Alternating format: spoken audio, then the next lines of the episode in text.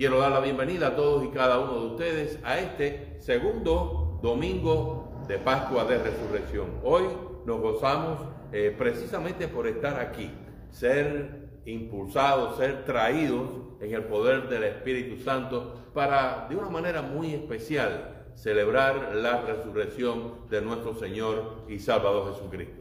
Usted que está conectado a través de esta página de Facebook, también queremos darle la bienvenida. Esta es la Iglesia Evangélica Luterana, el Hospital del Alma. Estamos localizados, escucha bien, formalmente te estoy invitando aquí en el 29501 SW 152 Avenida Homestead, Florida, en el apartado postal 33033. Quiero hacer lectura del Santo Evangelio para este segundo domingo de Pascua de Resurrección está tomado de San Juan en el capítulo 20, los versículos del 19 al 31.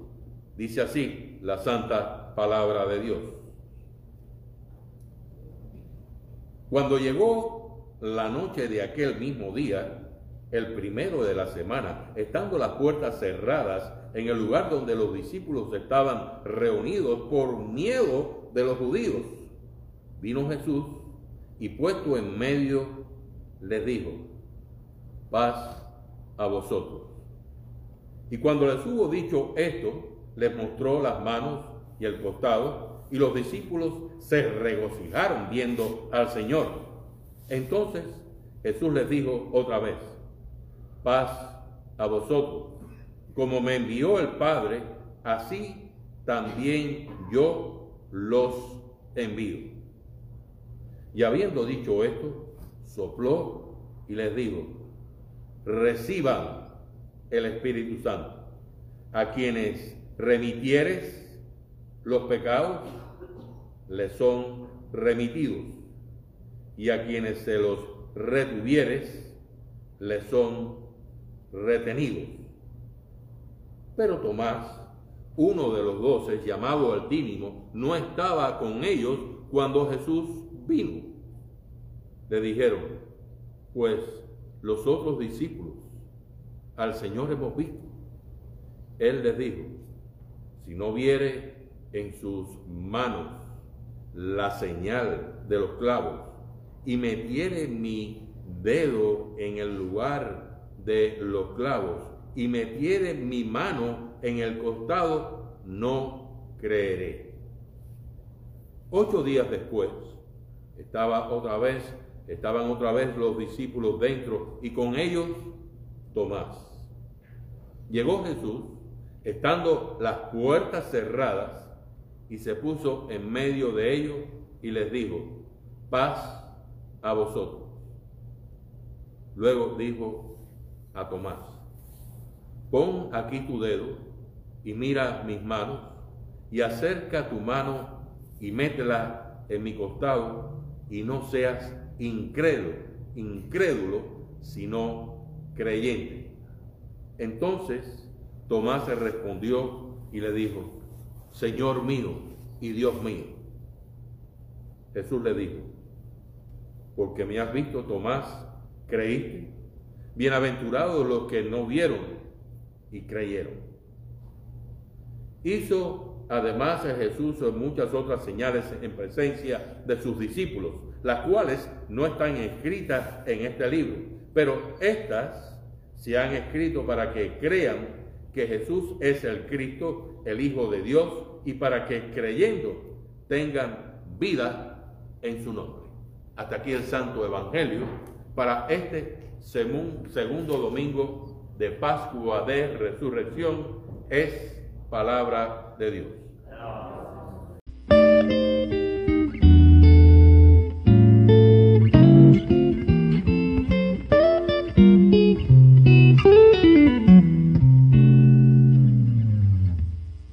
Este mensaje, esto tengo que decirlo bien claro, este mensaje es para los que dudan.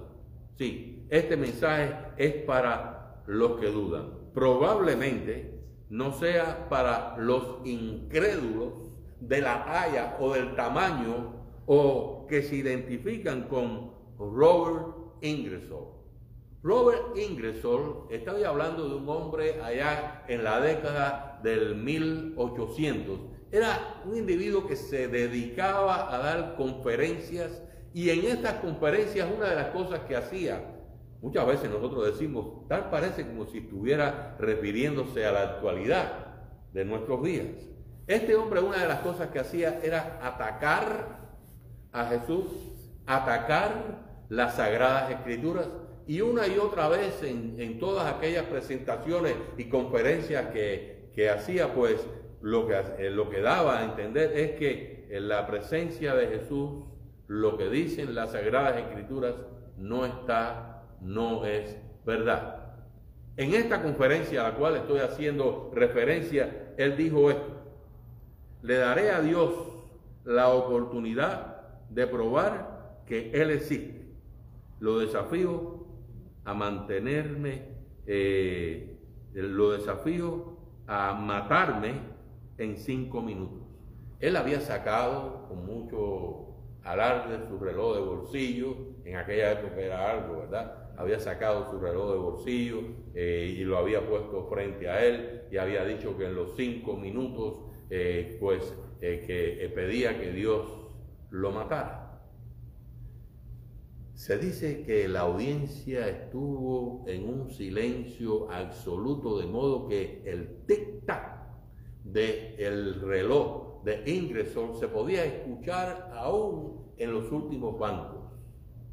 Bueno, lo que, lo que sucede es que eh, pasados los cinco eh, minutos, con una sonrisa burlona, Ingersoll se dirigió a los que estaban allí presentes y les dijo eso.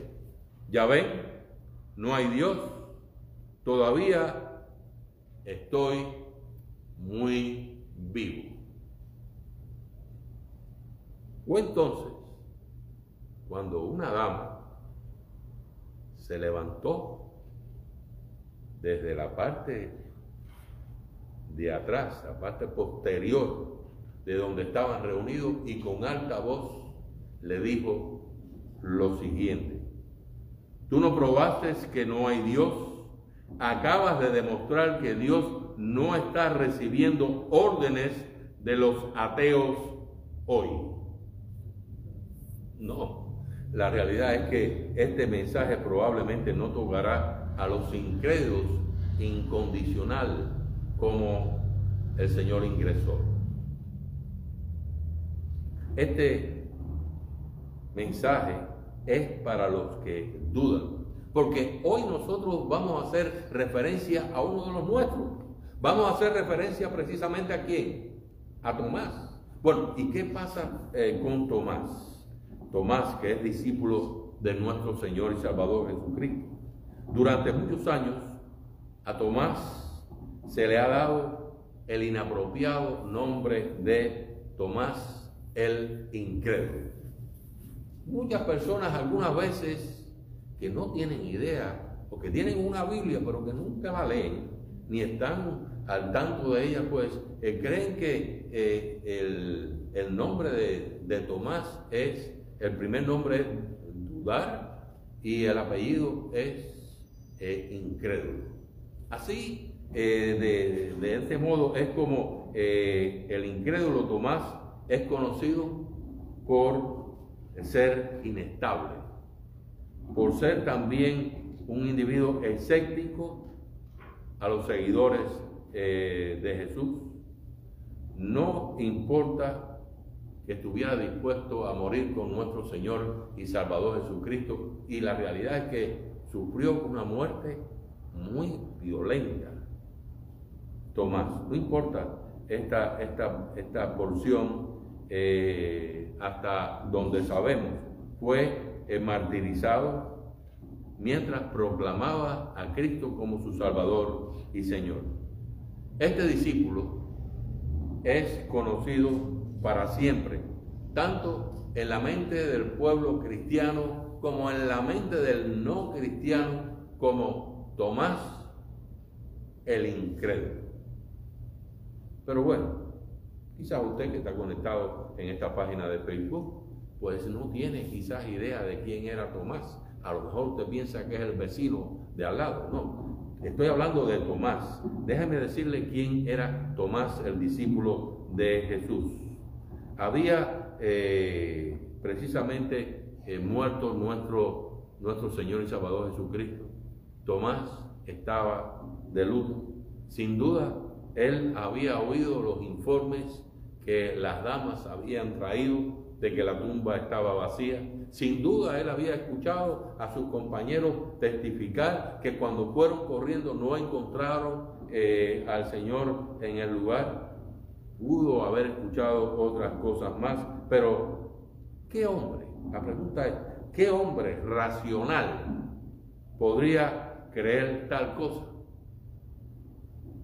¿La creería usted? Ponte por un momento en los zapatos de Tomás. ¿No crees que esas historias, y Tomás eh, no, cree, eh, no cree en esas historias, Tomás, y tampoco eh, nosotros, muchos de nosotros, en el día de hoy? Hay personas que no creen esa historia. Tomás simplemente respondió algo así. Chicos, crean lo que ustedes quieran, pero hasta lo que yo, hasta que yo no vea las marcas de los clavos y ponga mi mano en su costado, no lo voy a creer. ¿Ok? Dejémoslo ahí. Así fue como en, una paráfrasis del texto, nosotros podemos decir que eh, fueron las palabras de Tomás. Por varias razones me, alegro de que Tomás haya dicho estas palabras. Me alegro que Tomás haya dicho estas palabras. Me alegro porque su reacción es muy parecida a la nuestra. De hecho, su reacción es similar a la de aquellas damas que llegaron al sepulcro y, y, encontraron que estaba vacío. Es similar a la de los discípulos que fueron corriendo y encontraron aquello. Ellos también dudaron. Luego, Él no es el único, nosotros tampoco.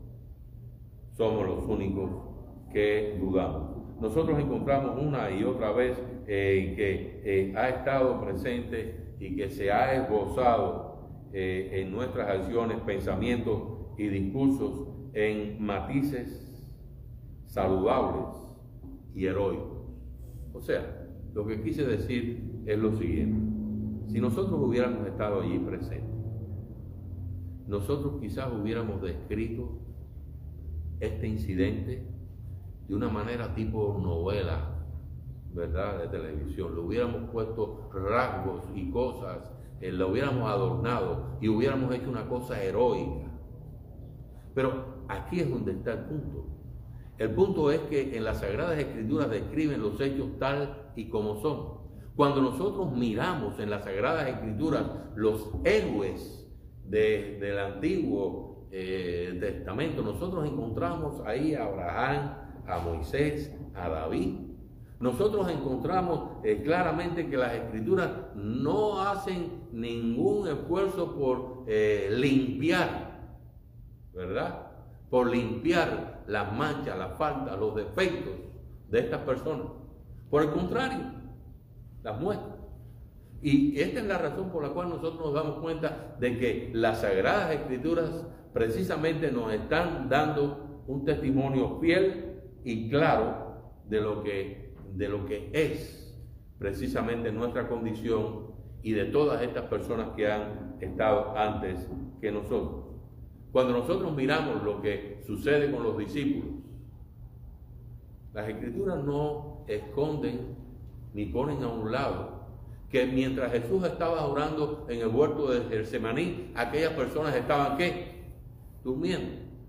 Las escrituras no eh, omiten ni dejan a un lado el hecho de que eh, estando precisamente eh, Pedro en una oportunidad, está negando, está negando una y otra vez a Cristo como su Salvador y Señor. No pone a un lado ni oculta el hecho de que estaban temerosos, estaban escondidos, ¿verdad? Eh, por, por, temor a que eh, le pudieran pasar la cuenta a ellos por lo que estaba sucediendo.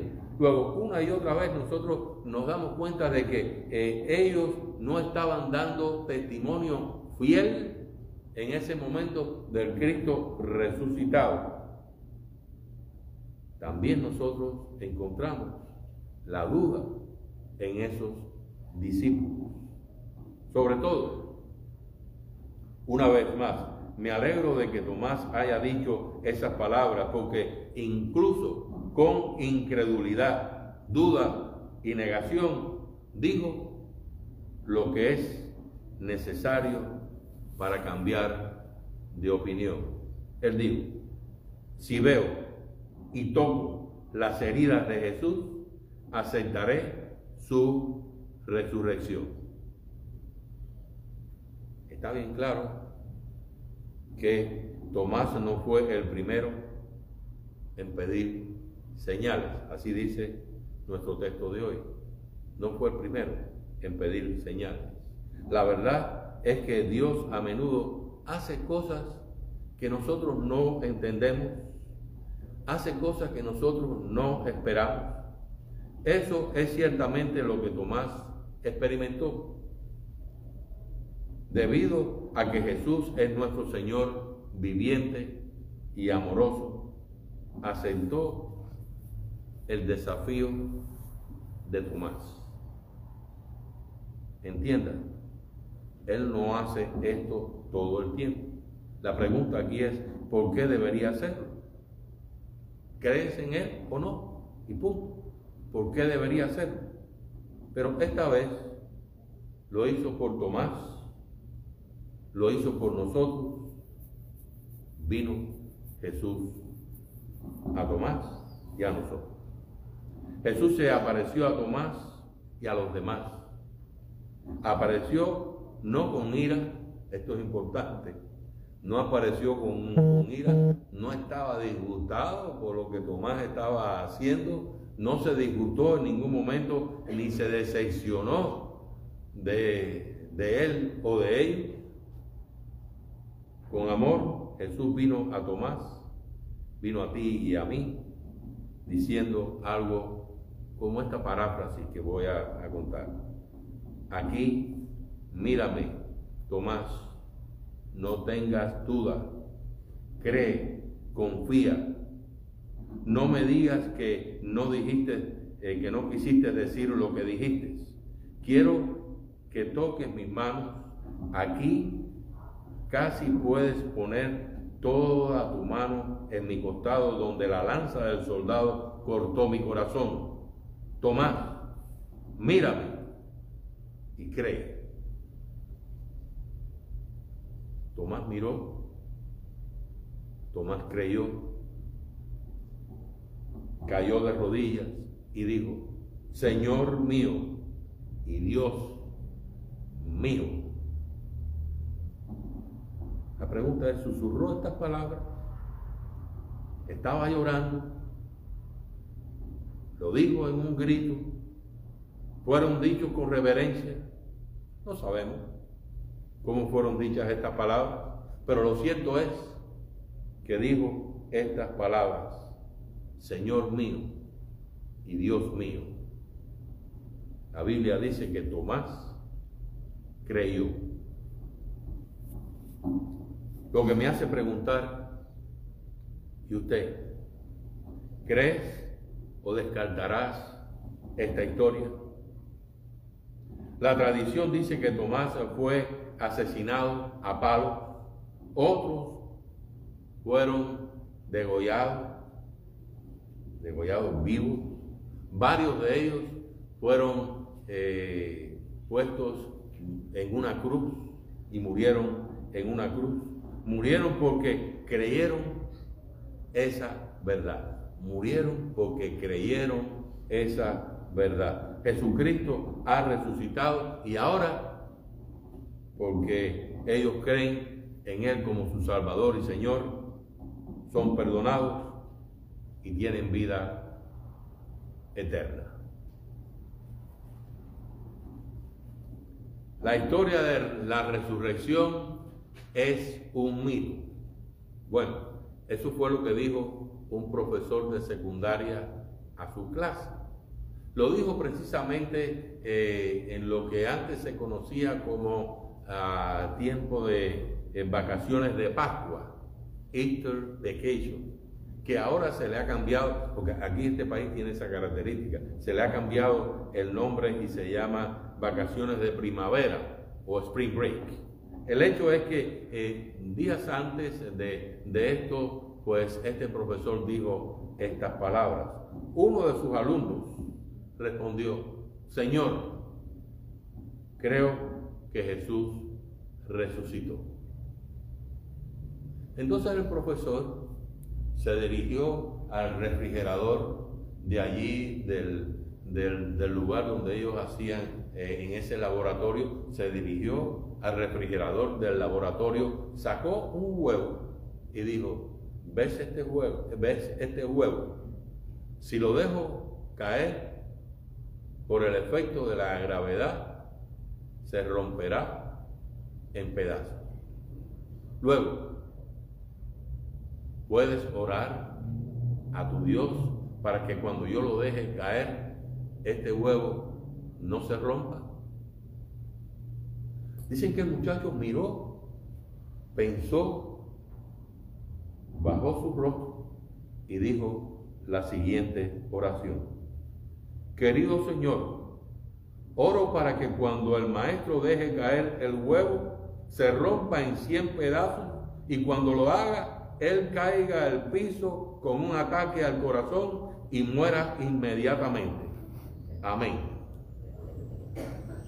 Por favor, yo sé que eh, ustedes dirán, oiga, me apretó con esa. No, no, esta no es mi oración. Esto fue lo que dijo. No es una buena oración, no es una oración que le recomiendo a nadie. Esto es lo que dijo este joven, pero esperen un momento, les voy a decir qué sucedió después. Bueno, sucedió que los alumnos se quedaron en shock. Entonces vieron que el maestro cogió el huevo, fue al refrigerador, con mucho cuidado lo depositó en ese lugar y le dijo a la clase, class dismissed, la clase ha terminado. Y se fue. El hombre no estaba dispuesto a morir por su duda. ¿Y usted? que está conectado en esta página de Facebook. Si usted que está conectado en esta página de Facebook quiere es, eh, que, que podamos traer este mensaje, que podamos ayudarlo para que de una manera muy especial usted, como Tomás, pueda decir, Señor mío y Dios mío.